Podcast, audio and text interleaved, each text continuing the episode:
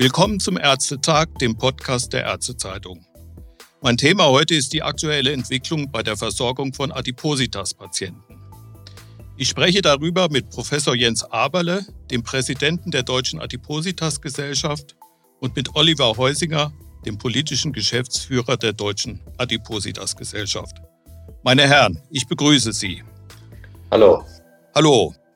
Für die künftige Versorgung von Adipositas-Patienten werden gerade die Weichen gestellt. Nachdem Adipositas im vorigen Jahr endlich auch als Krankheit anerkannt wurde, plant der GBA ein Disease Management Programm, kurz auch DMP, in dem Optionen für eine strukturierte Diagnostik und Therapie festgelegt werden sollen. Ein erster Schritt dazu ist gemacht. Das Institut für Qualität und Wirtschaftlichkeit im Gesundheitswesen, kurz IQWIC, hat dazu gerade ein, in Vorberichten evidenzbasierte Maßnahmen bei Adipositas gesichtet und diese zur Diskussion gestellt. Mit Ihnen möchte ich jetzt gerne anhand eines Patientenbeispiels durchdeklinieren, welche Optionen Hausärzten aktuell für Adipositas-Patienten zur Verfügung stehen und wie sich die Versorgung durch ein DMP verbessern könnte. Dazu das Beispiel. Es ist ein junger Mann, ein 24-Jähriger, er wiegt 135 Kilo. Bei einer Körpergröße von 1,85 Meter liegt sein BMI bei etwa 39. Er hat eine Fettleber und Hypertonie. Er wohnt bei den Eltern und hat große Schwierigkeiten, in einen Beruf einzusteigen. Wegen einer Schlafapnoe ist er tagsüber müde. Er isst viel vor dem Computer. Die Situation wird sich also wahrscheinlich bei dieser Situation weiter verschlimmern. Was kann ein behandelnder Arzt in der Primärversorgung heute für diesen Betroffenen tun, Herr Professor Aberle? Ja, zunächst mal ist es sehr wichtig, dass man das Thema Adipositas überhaupt aufgreift und anspricht. Wir wissen ja aus vielen Untersuchungen, dass bei vielen Patienten das Thema Gewichtsreduktion überhaupt nicht besprochen wird. Und letztendlich kann natürlich der Hausarzt, der behandelnde Arzt in der Primärversorgung aktiv das Thema aufgreifen und den Patienten überhaupt darauf aufmerksam machen, dass eine Gewichtsreduktion begleitet werden kann und auch sollte und dann die verschiedenen Therapieoptionen diskutieren. Und wir haben natürlich so ein bisschen das Problem, dass in der, in der kassenärztlichen oder privatärztlichen Versorgung, da gibt es keinen Unterschied, die Leistungen zur Gewichtsreduktion zunächst mal nicht abgebildet sind, zumindest nicht als Regelleistung sondern vom ersten Schritt der Ernährungsberatung, der Lebensstilberatung bis hin zur Medikation und zur OP sind es immer Einzelfallentscheidungen und Anträge. Insofern sind da gewisse Hürden aufgestellt, an denen wir jetzt arbeiten. Aber grundsätzlich gibt es natürlich Therapieoptionen. Und man würde zunächst mal die Basistherapie mit dem Patienten besprechen. Gewichtsreduktion durch Lebensstilumstellung. Und das ist ein junger Patient. Das ist sehr problematisch. Je jünger man ist, mit erhöhtem Körpergewicht, desto länger hat diese Erkrankung Adipositas natürlich Zeit, um auf die Gefäße, auf den Stoffwechsel einzuwirken und das verschlechtert seine Prognose. Insofern gerade bei diesem Patienten ist eine Gewichtsreduktion fundamental. Da sollte man mit der Basistherapie beginnen und zumindest mal eine Gewichtsreduktion von 10 Prozent anstreben. Wie würde der Hausarzt das denn unterstützen? Also ein einmaliges Beratungsgespräch würde da sicher nicht ausreichen, oder? Nein, natürlich nicht, sondern man würde dann sozusagen sich gegenseitig verständigen, was man macht. Ein, ein üblicher Weg ist, dass man dann bei den Krankenkassen eine Kostenübernahme, eine Kostenübernahme beantragt. Das kann man schon machen nach Paragraph 43 SGB 5 gibt es ja sozusagen die Möglichkeit, fünf, sechs Sitzungen der Ernährungsberatungen zumindest zum Teil vergüten zu lassen. Der Hausarzt würde das dann privat in Rechnung stellen, dem Patienten, und der Patient kann sich dann die Kosten, zumindest einen größeren Teil der Kosten bei der Krankenversicherung zurückholen. Also diese Beantragung und die Bestätigung der ärztlichen Notwendigkeit einer Ernährungstherapie wäre ein erster Schritt. Dazu braucht man natürlich einen Kooperationspartner, eine Diätassistentin oder Ökotrophologin, mit der man das macht. Aber das kann man ja, diese Strukturen kann man etablieren. Und dann würde man einsteigen in die Lebensstiltherapie als, als Basisbehandlung der Adipositas. Das wäre konkret etwas, was man tun könnte. Wird das denn in irgendeiner Weise dann kontrolliert, ob das funktioniert? Ja, die Kontrolle obliegt natürlich dem Behandler und der Behandler ist dann der Hausarzt. Und der Hausarzt sollte natürlich schon mit dem Patienten dann auch wieder Vorstellungstermine vereinbaren, in dem dann anhand des Gewichtsverlaufes, anhand der Lebensstilumstellung geschaut wird, ob es zu einem Therapieerfolg kommt. Wenn man natürlich die Ernährungs- und Lebensstiltherapie durch einen Kooperationspartner, das die auch selber machen, aber durch einen Kooperationspartner durchführen lässt, dann wird da natürlich auch eine gewisse Kontrolle erfolgen, denn diese Behandlung beinhaltet ja immer die Erstellung von Ernährungsprotokollen, die wiederholte Aufnahme des Körpergewichtes und sozusagen die, die längerfristige Begleitung, was ja sowieso in der Adipositas-Behandlung von großer Bedeutung ist. Und insofern natürlich Erfolgskontrollen müssen an verschiedenen Stellen eingebaut werden. Also gerade der Lebensstil wird ja auch von der Familie mitgeprägt, oder? Also der Patient ist wahrscheinlich relativ unselbstständig, er ist zu Hause bei den Eltern. Die müssen sich ja auch darauf einstellen. Wie kann man die äh, Familie mit ins Boot holen? Ja, da sprechen Sie einen wichtigen Punkt an. Bei Kindern und Jugendlichen natürlich noch mal mehr, das ist völlig klar. Die Ernährungsgewohnheiten werden sehr stark geprägt vom Elternhaus. Und wenn der junge Mann bei seinen Eltern lebt, dann wäre es natürlich sinnvoll, dass man zumindest ein, zwei, drei ernährungstherapeutische oder lebensstiltherapeutische Therapiestunden, Sitzungen dann unter Begleitung vielleicht der Eltern oder der Partnern in der Lebensgemeinschaft durchführt, damit insgesamt in der Familie dann ein Umdenken stattfindet. Das ist völlig richtig und auch durch viele Studien belegt, dass das effektiv ist. Nun gibt es ja auch Modelle, wo Patienten dann für manchmal sogar Monate in, in Spezialreha-Kliniken eingewiesen werden, um da irgendwie ihren Lebensstil zu verändern. Ist das im Erwachsenenalter auch möglich? Alleine zur Gewichtsreduktion eigentlich nicht. Es sei denn, es legt wirklich eine, eine behandlungsbedürftige psychosomatische Essstörung vor, die so schwerwiegend ist, dass über sozusagen diesen Weg eine psychosomatische stationäre Behandlung notwendig ist. Aber alleine sozusagen zur Lebensstilveränderung sind stationäre Reha-Maßnahmen oder Kurmaßnahmen oder wie man es auch immer nennen will, im Erwachsenenalter eigentlich selten möglich. Und man muss auch sagen, natürlich würde man dort sehr komprimiert in kurzer Zeit mit dem Patienten arbeiten können. Das kann man ja auch sozusagen aufgrund anderer Indikationen. Aber die Adipositas-Therapie an sich ist eine so langfristige Therapie, dass auch nach nach der Durchführung einer stationären Maßnahme unbedingt eine, eine ambulante Fortführung notwendig wäre. Und insofern kann man solche Dinge natürlich auch im ambulanten Kontext umsetzen. Wichtig ist ja vor allem auch einen Zugang zu dem Patienten zu finden. Viele Menschen mit Adipositas haben einen langen Spießrutenlauf hinter sich, sind in der Schule gemobbt worden, haben Rückschläge äh, beim Einstieg in das Berufsleben erfahren werden manchmal gar nicht angenommen, wenn sie so dick sind. Gibt es da Möglichkeiten, wie der Hausarzt ja besonders einfühlsam auf solche Patienten zugehen kann? Ja, natürlich. Das ist ja eine Form der Gesprächsführung im Sinne dann auch der partizipativen Entscheidungsfindung, die es natürlich in verschiedenen Gebieten gibt. Aber gerade für die Adipositas muss man natürlich dort bestimmte Formulierungen wählen oder sollte man um den Patienten abzuholen. Und das kann man erlernen. Das ist ja nicht so schwer. Das kann man sich aneignen. Es gibt da, wenn man das möchte, natürlich verschiedene Kurse, in denen man lernen kann, wie man Gesprächsführung durchführt. Das ist auch Teil des Curriculums des Adiposiologen der Deutschen Adipositas-Gesellschaft. Eine solche Form der Gesprächsführung ist ein psychosomatischer Inhalt, wenn man so will. Also ich denke, dass vielen Kolleginnen und Kollegen das schon bewusst ist, aber man kann das natürlich noch intensivieren und Sie haben völlig recht, das ist ein, ein Thema, das auch zu Reaktanz führen kann, wenn man das falsch angeht. Ja. Ja, die Ultima Ratio für solche Patienten ist ja die bariatrische Chirurgie. Was gibt es denn da für Voraussetzungen? Bei welchen Patienten würde man da loslegen? Ja, da gibt es eine relativ klar strukturierte Leitlinie, die im Prinzip vorgibt, wann bariatrische Maßnahmen notwendig sind.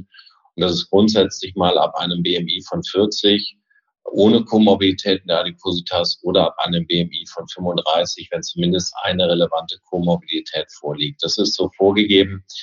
Es gibt da noch ein paar Ausnahmen von, aber grundsätzlich sind das jetzt erstmal die Voraussetzungen in den Leitlinien. So, und das kann man dann unterschiedlich umsetzen. Grundsätzlich wird natürlich gefordert von den Krankenkassen und von den medizinischen Diensten, dass Patienten erst dann operiert werden, wenn sie zumindest über sechs Monate versucht haben, das Gewicht ohne Operation zu senken und gescheitert sind. Das muss man in der Regel in einer gewissen Art und Weise dann auch dokumentiert haben. Ausnahmen sind Patienten, die ein BMI von über 50 haben. Da gilt die sogenannte primäre Indikation. Das heißt, diese Patienten haben eine so geringe Chance, ohne Operation dauerhaft Gewicht abzunehmen, dass man auch äh, ohne vorherige konservative Therapie eine Operation durchführen kann.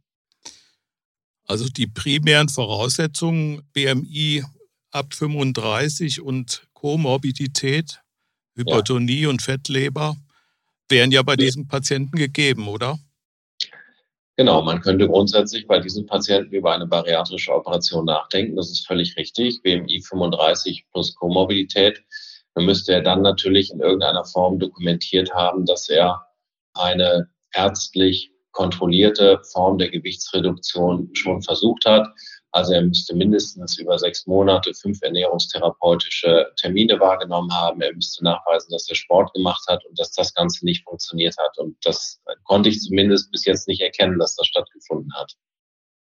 Ja. Ja, Sie haben jetzt gesagt, dass eingestiegen wird mit den Lebensstilinterventionen und dann im Verlauf geguckt wird, ob möglicherweise ja, intensiviert werden muss, die Therapie, möglicherweise sogar mit bariatrischer Chirurgie. Wenn ich jetzt mir dieses Vorgehen anschaue, was wäre denn bei einem DMP Adipositas anders? Wie würde das einem Arzt weiterhelfen? Also jetzt mal aus ärztlicher Perspektive würde das insofern weiterhelfen, als dass zunächst mal man durch das DMP den Patienten regelmäßig sehen würde. Und zwar alle drei Monate, so wie das ja in vielen DMPs ist, alle drei Monate.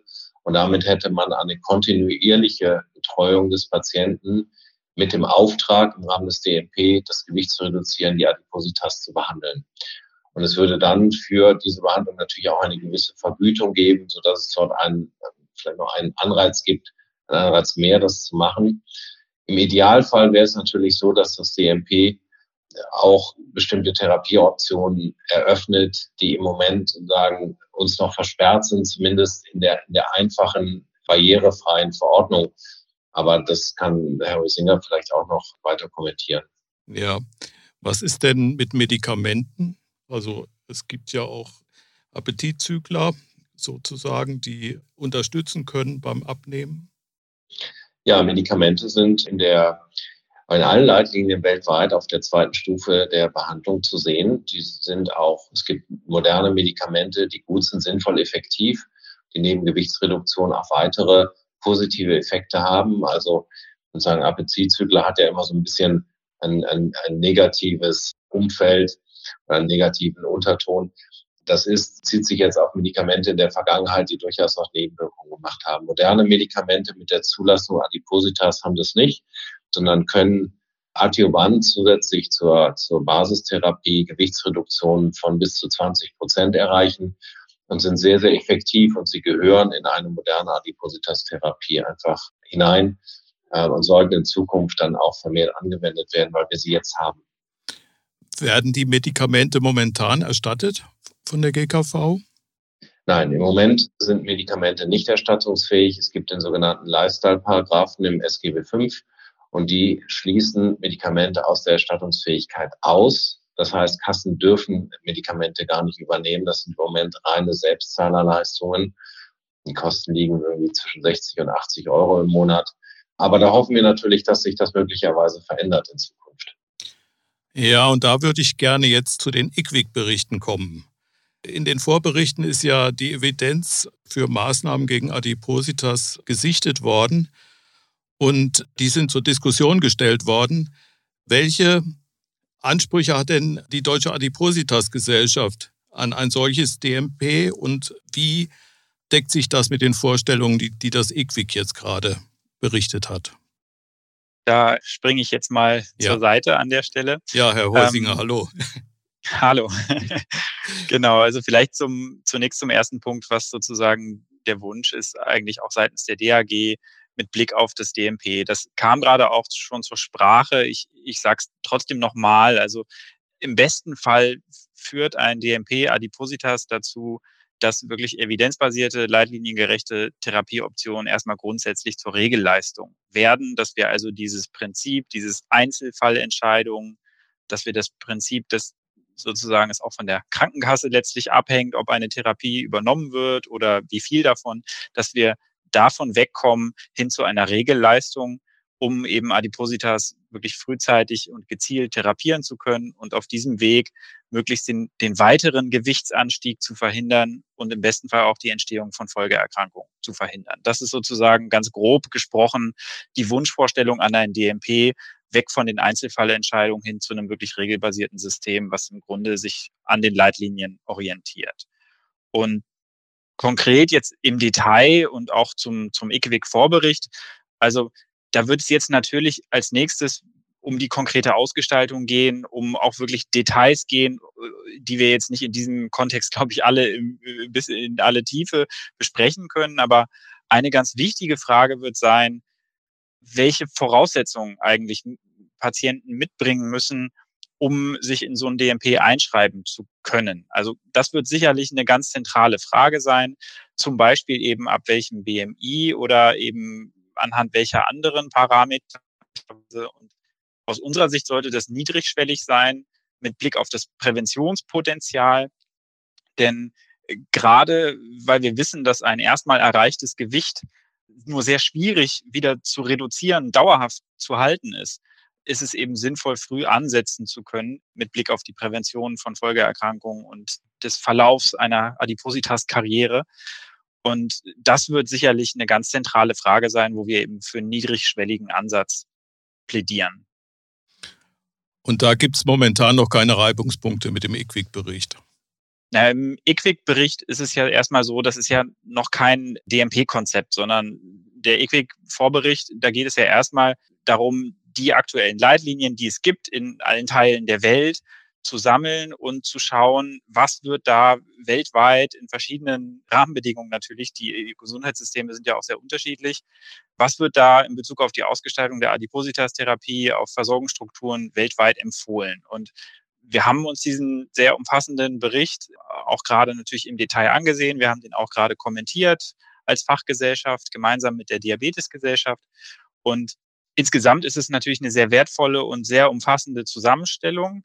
Natürlich lassen sich aber auch nicht alle Dinge äh, übertragen auf, auf Deutschland. Also gerade auch bei der Frage der Zugangsvoraussetzungen, da würden wir eben dafür plädieren, dass man sich am BMI orientiert. In manchen Staaten gibt es noch zusätzliche Marker, die man da heranzieht. Wir haben dann zum Beispiel auch in der Stellungnahme darauf hingewiesen, dass weitere Parameter auch gut und wichtig sind, weil natürlich der BMI auch Limitationen hat.